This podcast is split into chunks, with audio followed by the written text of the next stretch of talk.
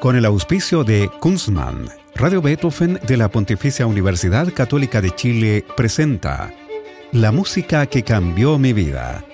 Una conversación sobre los momentos reveladores del arte musical que han marcado un antes y un después en la formación de una persona. Conducción y producción, Gonzalo Saavedra. Hacer una cerveza craft requiere de tiempo, maestría, ingredientes de primer nivel y mucha pasión. Por eso en Kunstmann llevamos 30 años haciendo lo que más nos gusta desde la ciudad que nos vio nacer, Valdivia. Es desde acá y con las aguas de la selva valdiviana que elaboramos más de 18 especialidades para que tú encuentres tu favorita y la disfrutes tanto al tomarla como lo hacemos nosotros al elaborarla. Kunstmann, 30 años elaborando cerveza craft. ¿Cómo están? Bienvenidas, bienvenidos. Hoy es un programa especial porque estrenamos este nuevo horario de los lunes a las 8, a las 8 de la tarde. Y es especial también porque estamos en la casa de una leyenda del canto y la formación de cantantes en Chile, porque estamos nada menos que con Hans Stein. Conversaremos con el profesor Stein sobre su carrera, cruzada con su biografía, y escucharemos también algunas de sus célebres interpretaciones de canciones de compositores chilenos, de los que estrenó decenas de obras. Desde que lo contacté telefónicamente para, para esta entrevista, Hans Stein me pidió que lo tuteara, así que le hago caso. ¿Cómo estás, Hans? ¿Qué tal? muchas gracias y me alegro que me hiciste caso. Muy bien. Hans Stein nació en Praga en 1926, lo que significa que hoy tiene 95 años, muy bien llevados, como comprobarán nuestros auditores en esta entrevista. Cuando tenía 12 años, su familia, huyendo de la invasión nazi en Checoslovaquia, se trasladó desde la capital checa a Chile, país en el que se formó como músico y cantante. Años después, en 1966, recibió una beca para estudiar en su ciudad natal, Praga, y allí partió con su propia familia. ¿Qué recuerdos tienes de esa época, Hans? Mira, eso fue muy emocionante, ¿no? Eh, yo me había dado cuenta que había tocado techo y que para progresar realmente tendría que salir a, estudiar a un país de muy alto nivel musical. Y eh, yo por diversas razones políticas eh, no iba a conseguir una beca en Estados Unidos o Alemania o Austria. ¿no? Entonces, eh, Checoslovaquia sí, era en ese tiempo un país socialista, digamos, y, y de una muy larga tradición y muy alto nivel musical. ¿no? Entonces yo hice la solicitud y se demoró un poquito, pero finalmente me llegó la, el sí. Y entonces eh, partí con mi familia, ¿no? con mi mujer y mis tres niños. En ese tiempo eran cabros chicos, ahora son abuelos. Eh, y bueno, llegamos a Praga. Y yo había eh, hablado con músicos checos que llegaban aquí a Chile en giras, a un director de orquesta también, por profesores en Praga. Y todos me dijeron lo mismo. Jaroslav Horacek, eh, un gran cantante de la ópera de Praga, un bajo era él, bajo barítono. Y, y según todos me dijeron, muy buen profesor. Entonces cuando llegué a Praga yo pedí a los que se preocupaban de los estudiantes extranjeros que llegaban que yo quería estudiar con Horacek. Entonces me pusieron en contacto con él y, él me escuchó y me dijo que me encontraba bastante bien formado, pero que había cosas que agregar, etcétera, ¿no? Y bueno, con él estudió dos años, estudié dos años, ¿no? Con él y con el pianista y profesor de repertorio Jiří Rummel en el Conservatorio de Praga. ¿no? Sí, tú tienes muy buenos recuerdos de tu maestro en Praga, decías que tenía un sentido del humor formidable. Sí. de él aprendí a cantar realmente y además aprendí a no tomarme en serio. a tomar eh, todo un poco a la chacota, ¿no? Menos cuando uno está parado en el escenario, ahí se termina la chacota, ¿no? Pero era muy divertido y, y, gran maestro, ¿no? Él a mí me hacía muchas veces clases tarde, en la tarde en su casa, que vivíamos muy cerca de él, ¿no? Y el, el, hobby de él era arreglar autos. Y yo tenía un autito antiguo, viejo, que me compré por ahí, ¿no? Y, y él me preguntaba, eh, ¿hay algo que arreglar? Entonces una vez dije, mira, tengo unos ruidos que se... Y era en pleno invierno, ¿no? Con nieve afuera él se metió debajo del auto y empezó a arreglar ahí las cosas. Y de repente dijo, ¿qué hora es? ¿Qué sé yo? Las seis. Uf, a las ocho tengo función. tengo que cantar el Lohengrin, en el bajo, ¿no? Eh, entonces salió, se tomó una cerveza y partió al teatro, ¿no? Y en el teatro nadie le notaba eso, ¿no? Estaba con una concentración y era gran actor también. Oye, estando en Checoslovaquia, a ti te tocó vivir e incluso participar de lo que se llamó la Primavera de Praga, ¿no es así? ¿Qué recuerdos tienes de eso? Bueno, eso fue una de las grandes vivencias de mi vida, ¿no? Yo era yo era militante del partido, ¿no? Mi mujer también, ¿no? Y cuando nos despidieron aquí de la Comisión de Cultura, este, estaba Volodya Teitelboim, ¿no? Sí. Y él habló eh, despidiéndose de nosotros y dijo, yo estoy seguro que los compañeros Choli y Hans tienen la suficiente conciencia política para aguantar dos meses en un país socialista. Y nosotros muchas veces pensábamos, y después cuando estábamos allá, era cierto lo que él había dicho, ¿no? Porque lo que pasa es que en ese tiempo eh, yo no cambié de, de pensamiento y de opinión, ¿no? Pero yo nunca fui amigo del stalinismo, ¿no? Y eso era lo que pasaba allá, ¿no? Y en el a fines del año 67, nosotros llegamos a Praga en... 66. En 66, en, septiembre del 66. Y a fines de, este año empezó eh, rumores, digamos, que, que, hay críticas en el partido sobre democracia y libertad, etcétera, ¿no? Bueno, finalmente a, a comienzos del año 68, en enero del 68, ya había mayoría crítica, ¿no? Y se destituyó al secretario general, Antonio Novotny, y nombraron a Alexander Dubček, Así es. eslovaco. Y comenzó el, un proceso democratizador, ¿no? Que era algo tan impresionante y emocionante. ¿no? Libertad en los medios de comunicación, libertad de desplazamiento, de reunión. Sí, y eh, eh, presos políticos que estuvieron años en la prisión salieron y tuvimos reuniones con ellos, ellos nos contaron toda la historia, etcétera, ¿no? Y la otra cosa emocionante era que la población, el pueblo, empezó a apoyar esto, pero con mucho entusiasmo, ¿no?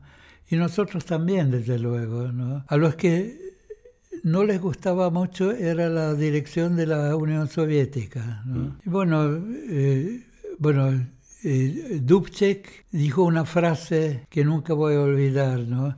que estamos empezando un proceso que nos va a llevar al a un socialismo con rostro humano.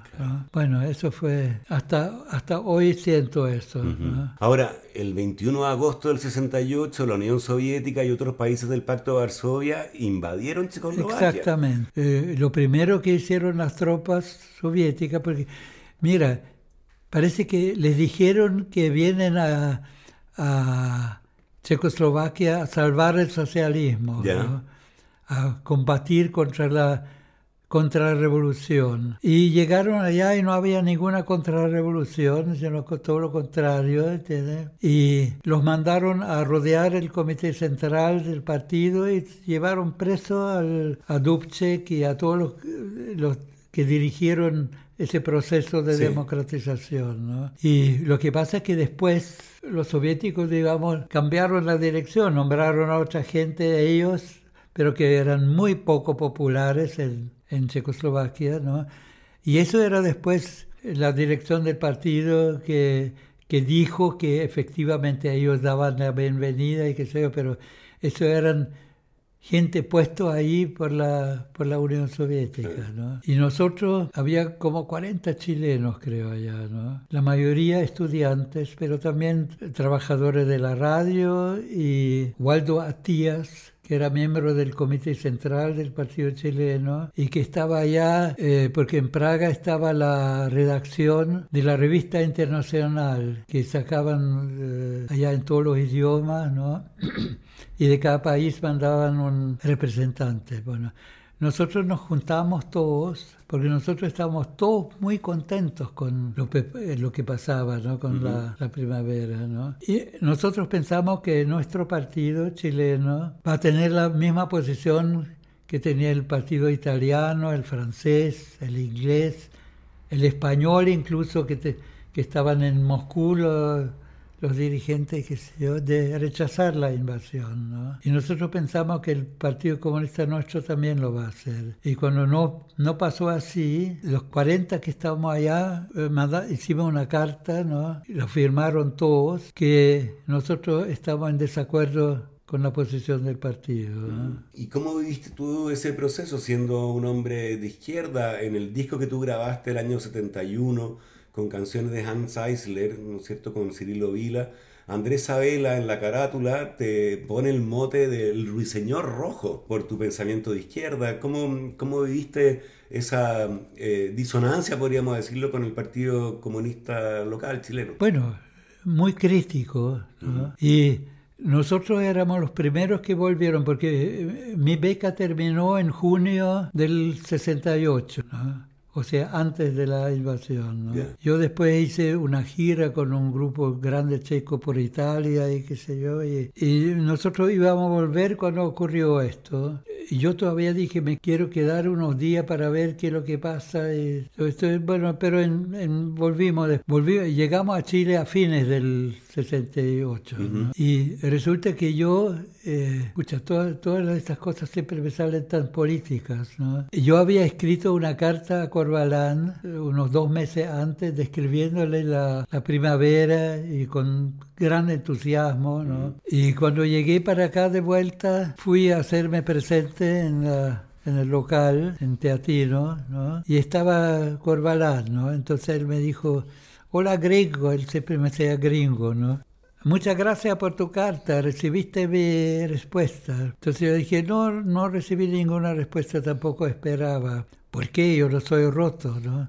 No, no, pero tú tienes mucho que hacer, le dije, qué sé yo. ¿no? Y al día siguiente recibí una llamada telefónica que la Comisión de Relaciones Internacionales del partido quiere conversar conmigo. Entonces ahí dije, ah, ahora sí que me va a llegar. ¿no? Entonces eh, llegué allá y eran cuatro personas, la dirigía el Coque Insunza, ¿no? Y me dijeron, mira, nosotros queríamos hablar contigo porque tú le dijiste ayer al compañero Corbalán que no recibiste respuesta. Y resulta que nosotros encontramos tu carta tan interesante que más bien la considerábamos una carta al partido y de te contestamos como partido. Ah, dije, ya. Entonces te, que, lo que queríamos decir, que lo fundamental que te dijimos, que si eh, leyeras con atención los documentos del partido, entonces eh, verías que entre líneas decimos lo mismo que piensas tú. Entonces yo le dije, ah. Entre líneas.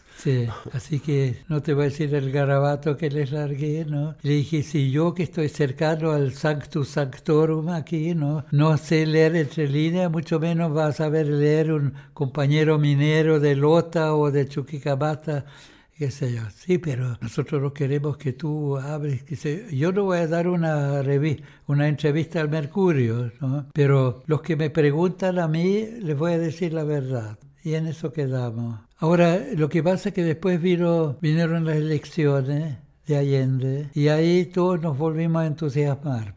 ¿no? ¿Qué te parece que vayamos a la primera de las canciones seleccionadas para este programa? Eh, se trata de Por la Justicia y la Paz, una cuenta por saldar compuesta por el chileno Eduardo Maturana en 1965 con letra de Paul Eluard. Maturana, hay que recordarlo, nació en Valparaíso en 1920 y murió en Toronto en 2003. Tú fuiste su amigo y de hecho no solo estrenaste varias de sus obras, sino que además él te dedicó dos canciones para voz y piano sobre texto de James Joyce, Alone y Eche Puer, fechadas en 1970, con esta dedicatoria en la última página. Para Hanstein, mi querido hermano, vivo siempre en el recuerdo más nítido de mis días sin gloria y con mis amores tan distantes. Espero te gusten, eso espero. Algo poseen estas cosas mías que tú has logrado comprender tanto como yo mismo. Eso te agranda y por esa misma razón yo me empequeñezco. Te lo agradezco sinceramente.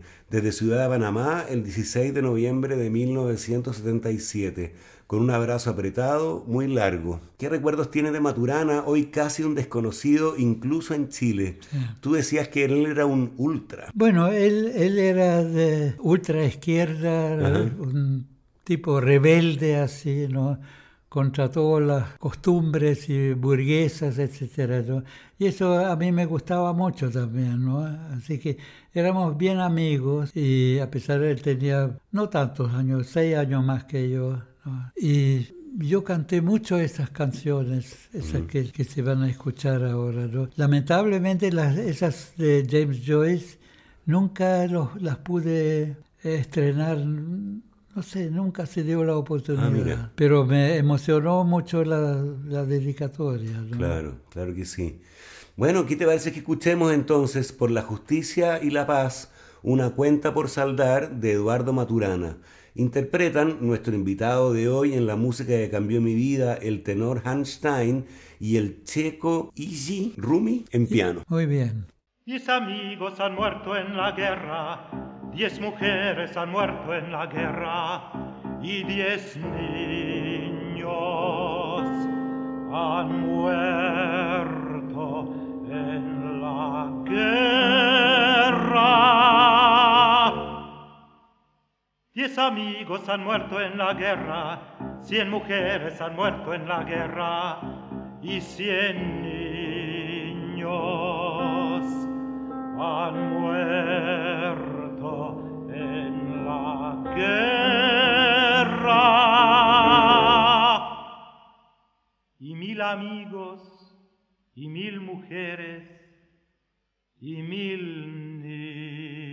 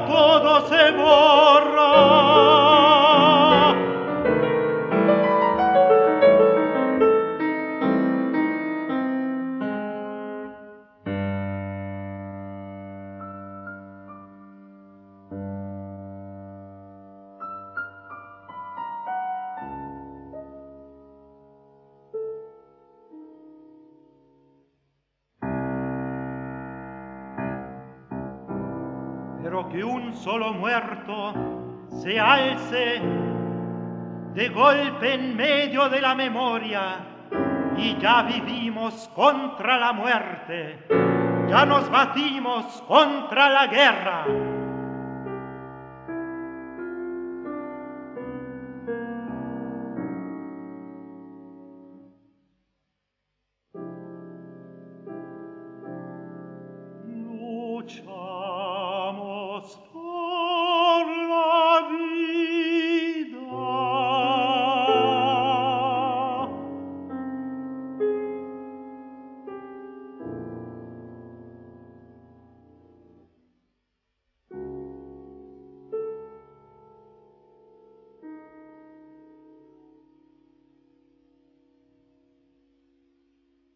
Esa era Por la Justicia y la Paz, una cuenta por saldar de Eduardo Maturana. Interpretaban nuestro invitado de hoy en la música que cambió mi vida, el tenor Hans Stein y el checo Iji Rumi. Seguimos conversando con Hans Stein.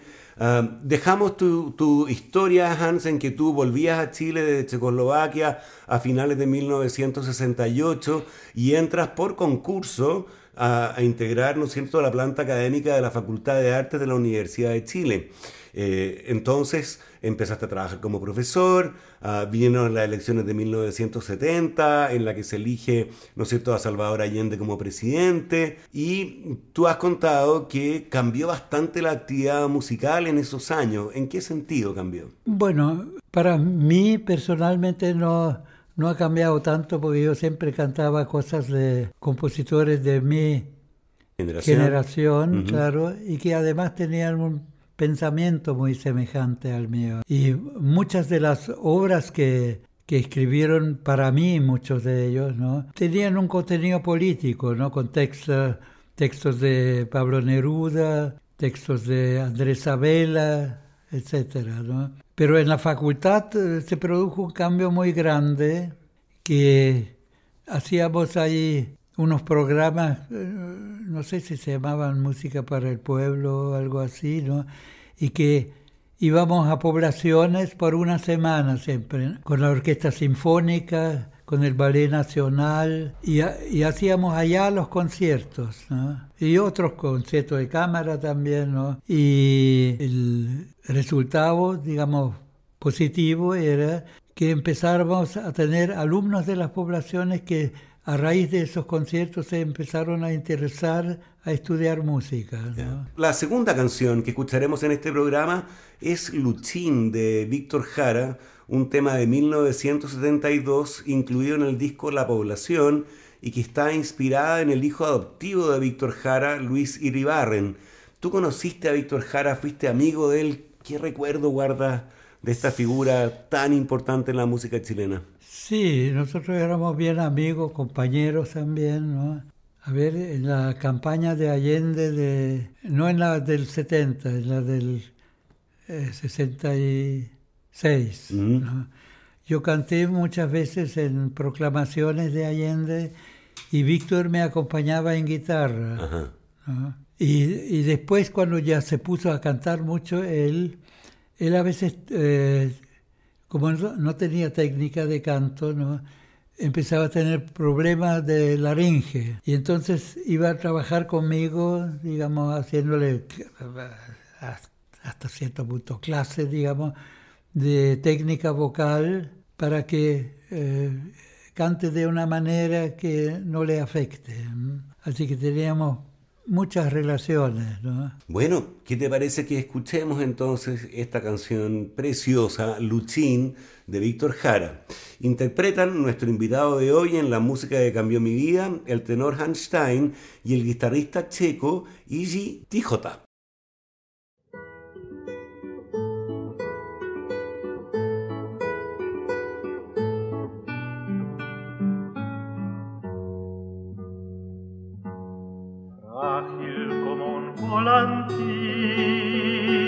En los techos de barrancas jugaba el niño Luchín con sus manitos moradas, con la pelota de trapo, con el gato y con el perro. El caballo lo miraba agua de sus ojos se bañaba el verde claro, cateaba su cortedad con el potito embarrado, con con la pelota de trapo, con el gato y con el perro. El caballo lo miraba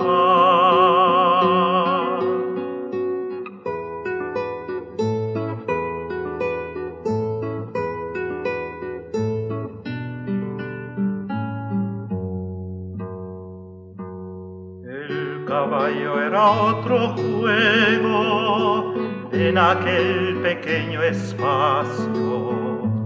El animal parecía, le gustaba ese trabajo con la pelota de trapo, con el gato y con el perro y con Luchito mojado. Hay niños como Luchín que comen tierra y gusanos, abramos todas las jaulas pa' que vuelen como pájaros con la pelota de trapo, con el gato y con el perro y también con el 잡아요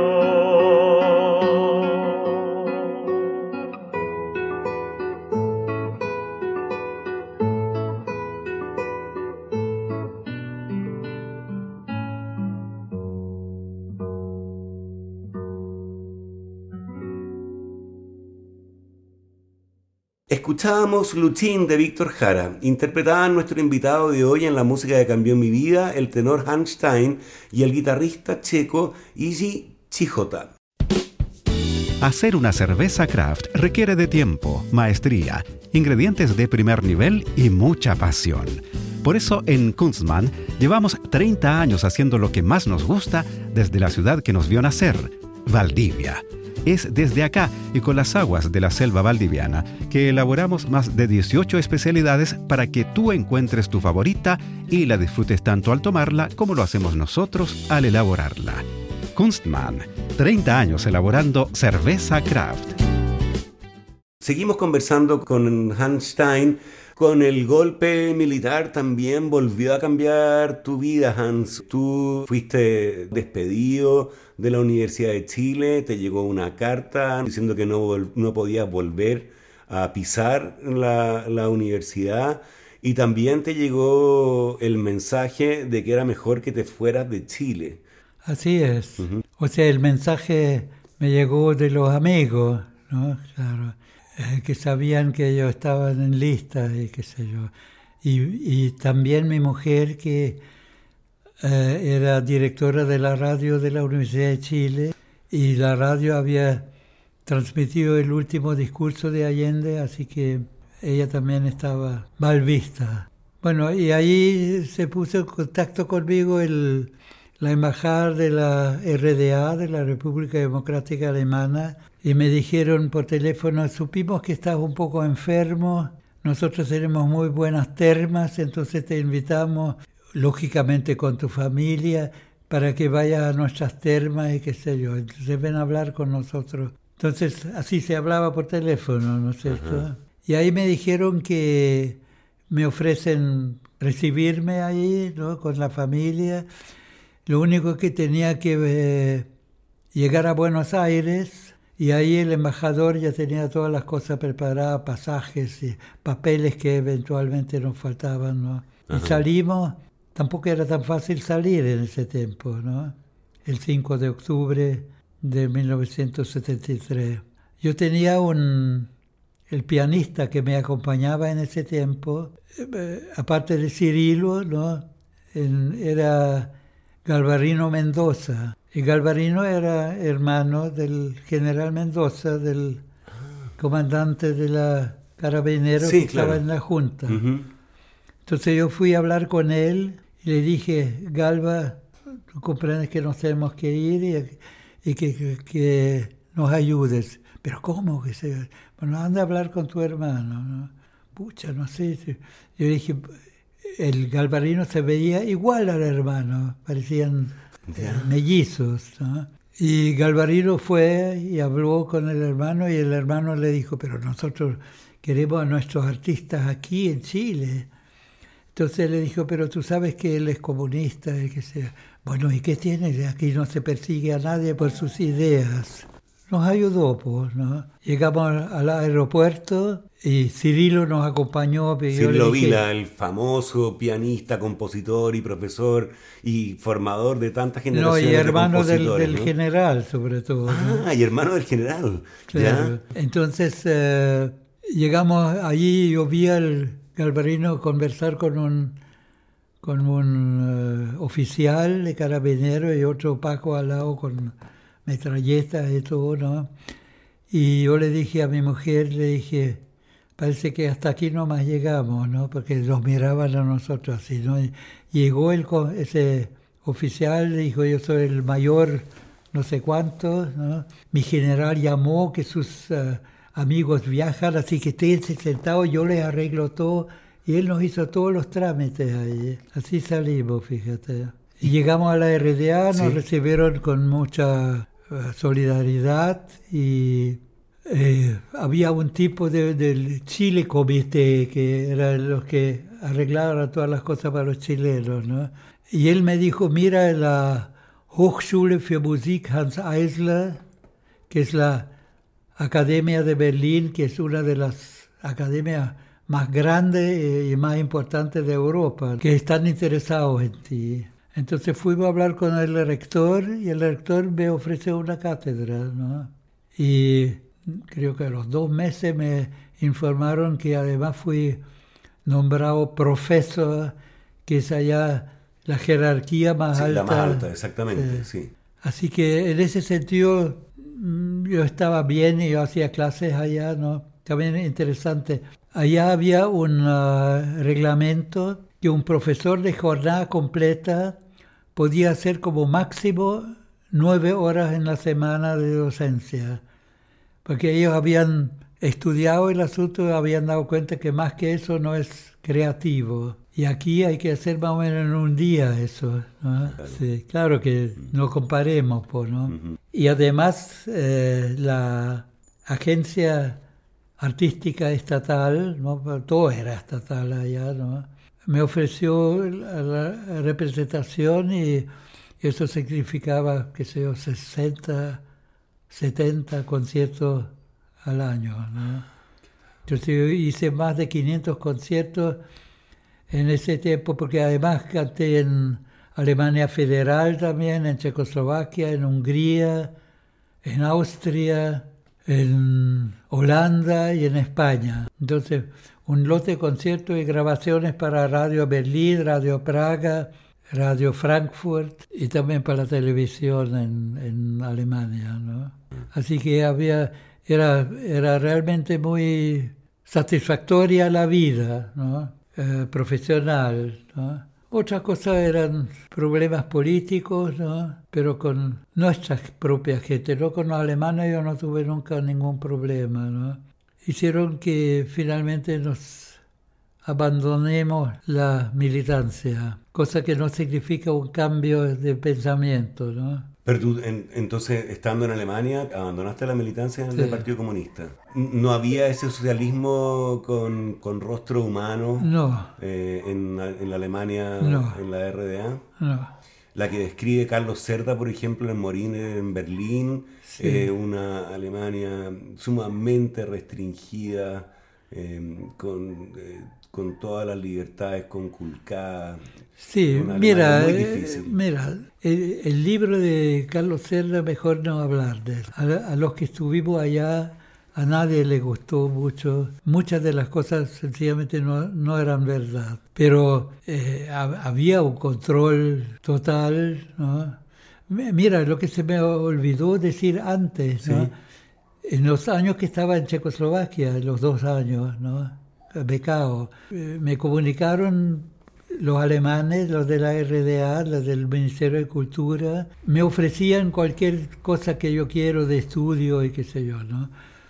Y a mí me interesaba mucho estudiar Bach, ¿no? La interpretación de Bach es una cosa muy, muy difícil, muy complicada estilísticamente, ¿no?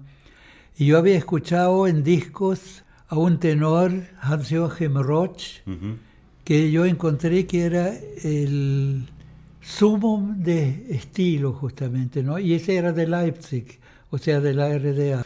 Entonces eh, yo les dije a ellos que a mí me interesaría eh, estudiar un mes interpretación de Bach en Leipzig con Roch. Me dijeron, ningún problema, que se te vamos a avisar la fecha y todo, ¿no? Yo había escuchado que Roch ya se podía dirigir mucho, ¿no? Entonces yo pensé que era un gallo que seguramente ya era más viejo y que vocalmente ya no era lo mismo y que por eso se puso a dirigir, ¿no? Y bueno, yo esperaba en la Hochschule en Leipzig, donde nos íbamos a encontrar y pasaban una serie de gallos, pero todos muy jóvenes, ¿no? Y de repente uno de los jóvenes llegó y dijo, ¿usted el señor Stein?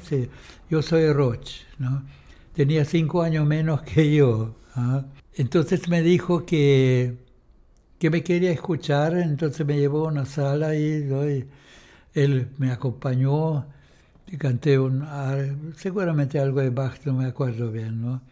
Y cuando terminé, me dijo, ah, usted es un cantante igual como yo, muy inteligente y sin voz. Entonces, tú te ríes, pero yo puse cara asustado, ¿no? Y, y él me dijo, no, perdone, pero yo le dije un cantante igual como yo, yo mal que mal soy un cantante mundialmente reconocido, ¿no? Y después me dijo que en primer lugar que él tenía el problema que cuando se le ocurre un chiste no se puede retener. Y me dijo que a él le cantan, le cargan esos cantantes de ópera con tremendas voces y que creen que la voz es lo único y que no hacen música. Y en ese sentido, al contrario, me dijo que yo era de los que sí hacen música. ¿no? En fin. Y, y a Roch, creo que dos años más tarde, lo nombraron Thomas Cantor de Leipzig. Ese es el título que tenía Bach y el cargo que tenía Bach también.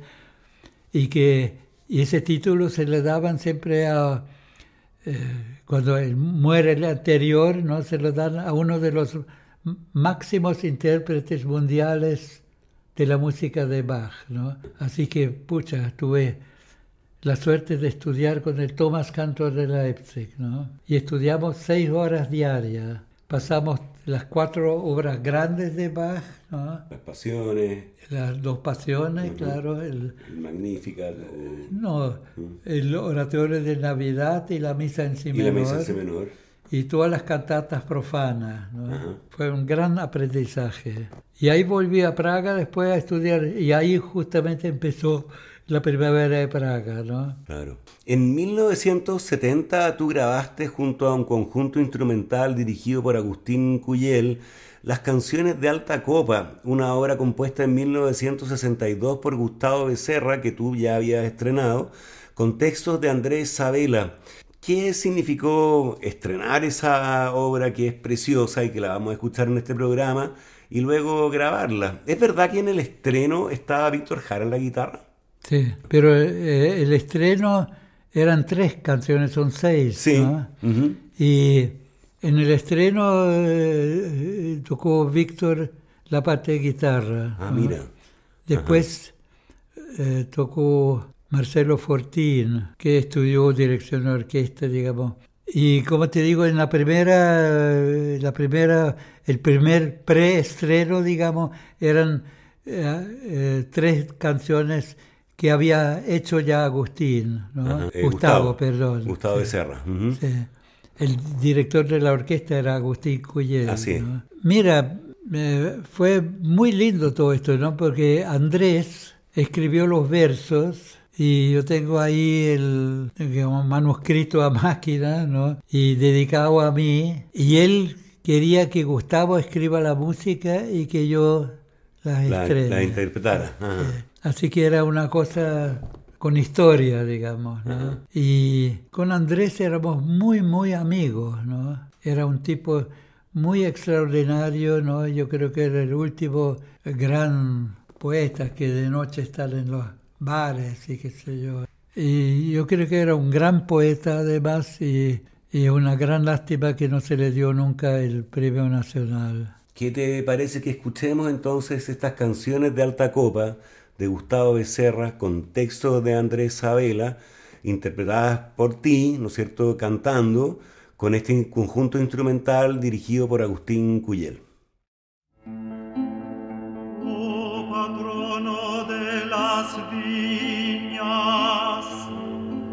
San Vicente Viñatero, Santo del Santo Guarguero, en sed de mostos y viñas. Aunque nacieras en Huesca y te matara un romano, eres de todos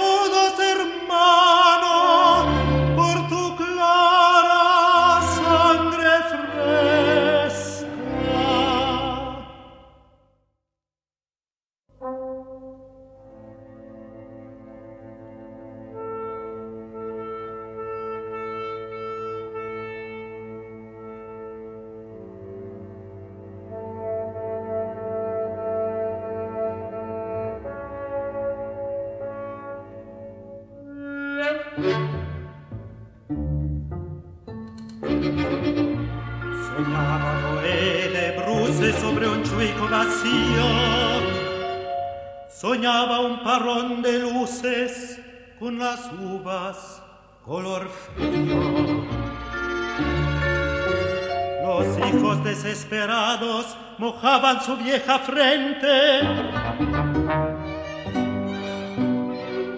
Echaba el malo sus dados, riéndole un solo diente. Las armas y las guitarras conversaban a destajo, mientras la luna en las carras pedía paso y refajo. Alguna china en camisa mostraba lo que mostraba la noche muerta de risa de charco en charco saltaba.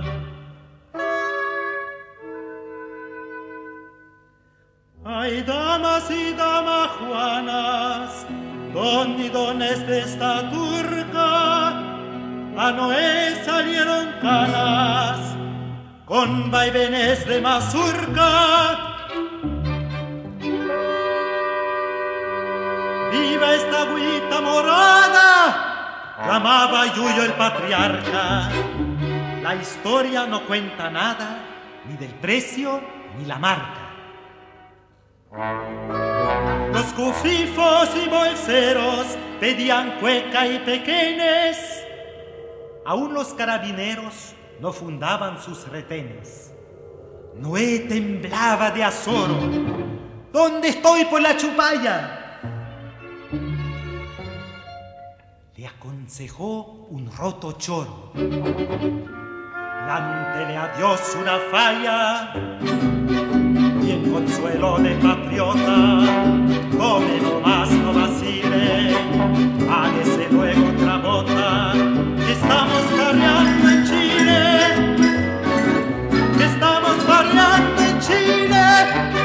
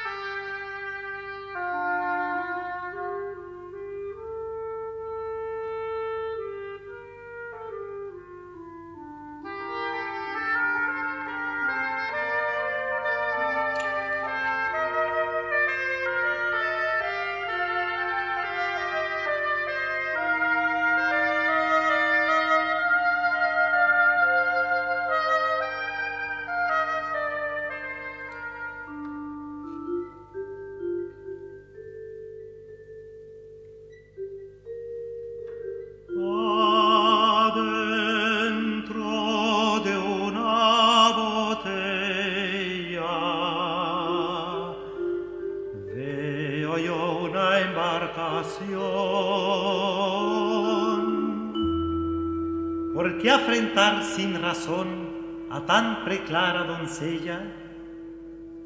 ¿Por qué afrentar sin razón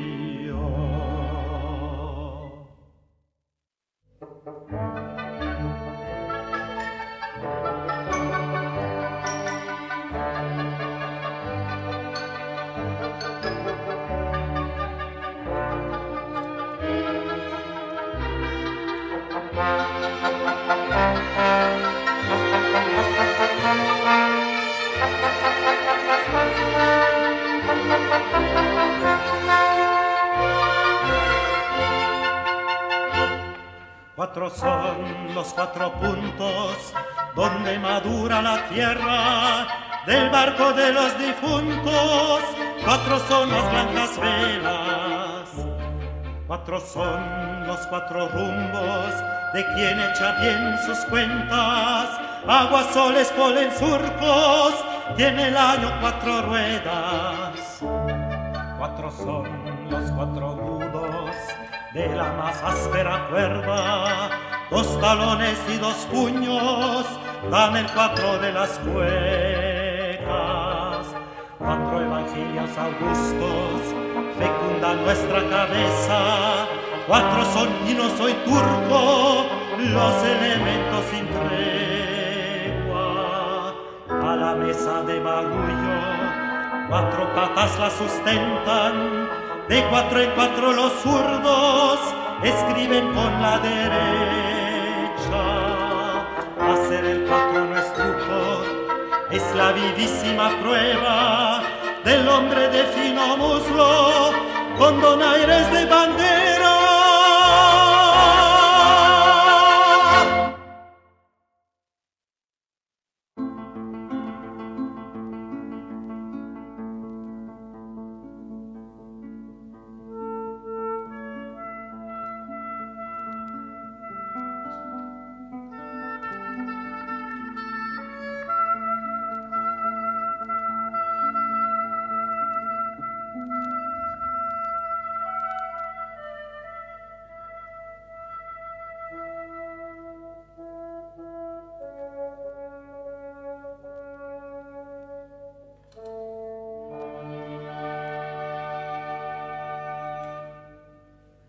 Entre santos capitales.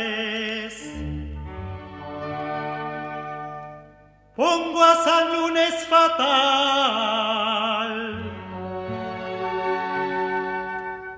aunque sin luz santoral,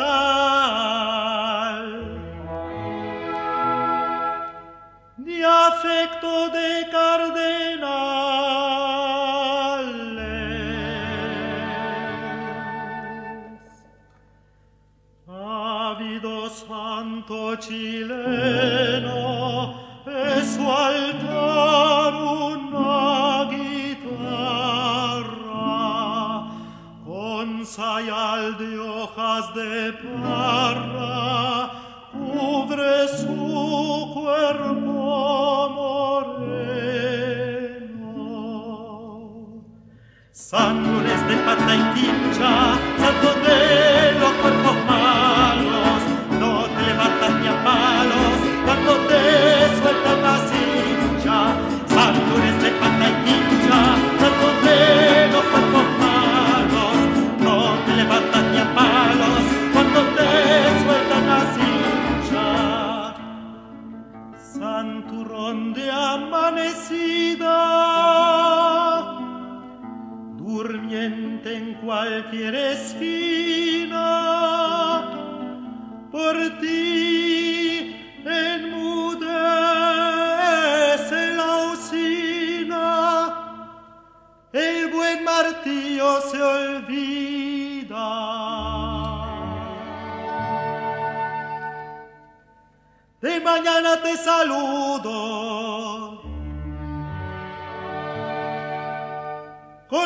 convidándote al trabajo.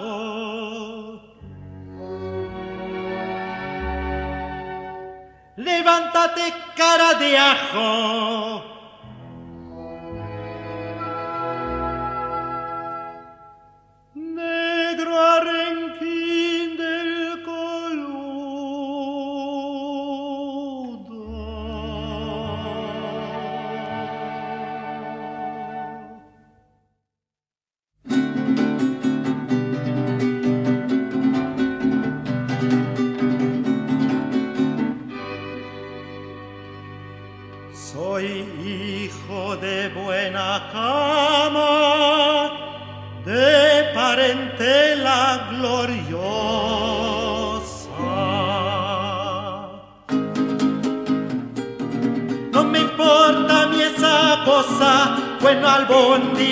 Mi mamá. Llora sin mí la centolla, la ostra, el erizo, los choros.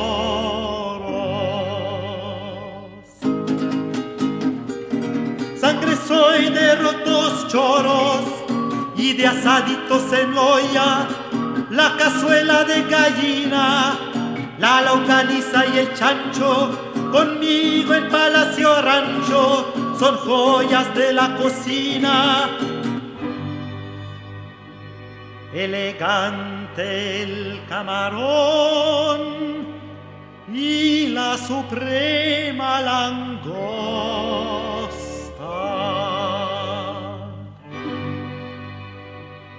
Me buscan de costa a costa por ser vino de salón.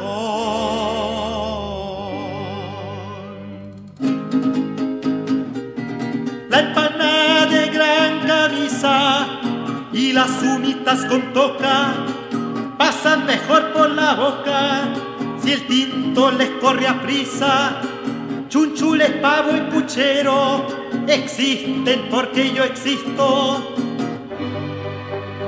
Nuestro Señor Jesucristo me tuvo por compañero.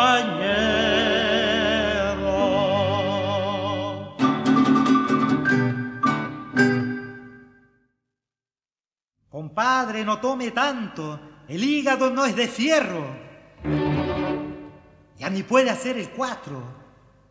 Lo voltearía un conejo. Como andar como trapo, el tufo corriendo al viento, con mi plata me emborracho. En cuanto corcho tropiezo, me paso el año cantando. Entre un chufla y un ruihuelo, una vez allá en Taiwán, me morí con cuatro muertos. Como chacolo atestajo, en sangría soy maestro, por la tierra chicha y cacho, entra el otoño a mi pecho, al cabezón le doy mando, a gloriao comentarios y un pájaro verde caso, cuando en cana desfallezco, tengo una sed de caballo y aunque no parezca cierto, mi guata es un cielo raso con muchas bolas de fuego.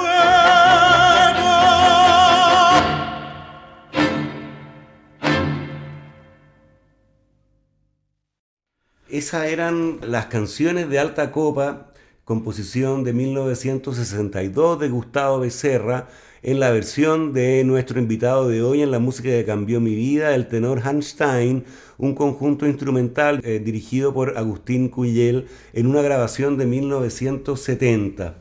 Llegamos así al final de este programa. Eh, en que estuvimos con el tenor Hans Stein. Hans, muchas gracias una vez más por habernos recibido en tu casa, por esta conversación súper interesante, por la música que hemos escuchado en este programa. Así que te lo agradezco muy sinceramente. No hay por qué, pues. Muy bien. Y a ustedes los dejamos convidados para una nueva versión de este programa el próximo lunes a las 8 de la noche. Recuerden que pueden escuchar este capítulo y los otros que han sido emitidos en forma de podcast en nuestro sitio web radiobeethoven.cl y también en Spotify buscando la música que cambió mi vida. No se vayan de nuestra sintonía, ya viene puro jazz con Roberto Barahona. Buenas noches. Hacer una cerveza craft requiere de tiempo, maestría, ingredientes de primer nivel y mucha pasión. Por eso en Kunstmann llevamos 30 años haciendo lo que más nos gusta desde la ciudad que nos vio nacer, Valdivia. Es desde acá y con las aguas de la selva valdiviana que elaboramos más de 18 especialidades para que tú encuentres tu favorita y la disfrutes tanto al tomarla como lo hacemos nosotros al elaborarla. Kunstmann, 30 años elaborando cerveza craft. Con el auspicio de Kunstmann, Radio Beethoven de la Pontificia Universidad Católica de Chile presentó La música que cambió mi vida. Una conversación sobre los momentos reveladores del arte musical que han marcado un antes y un después en la formación de una persona. Conducción y producción. Gonzalo Saavedra.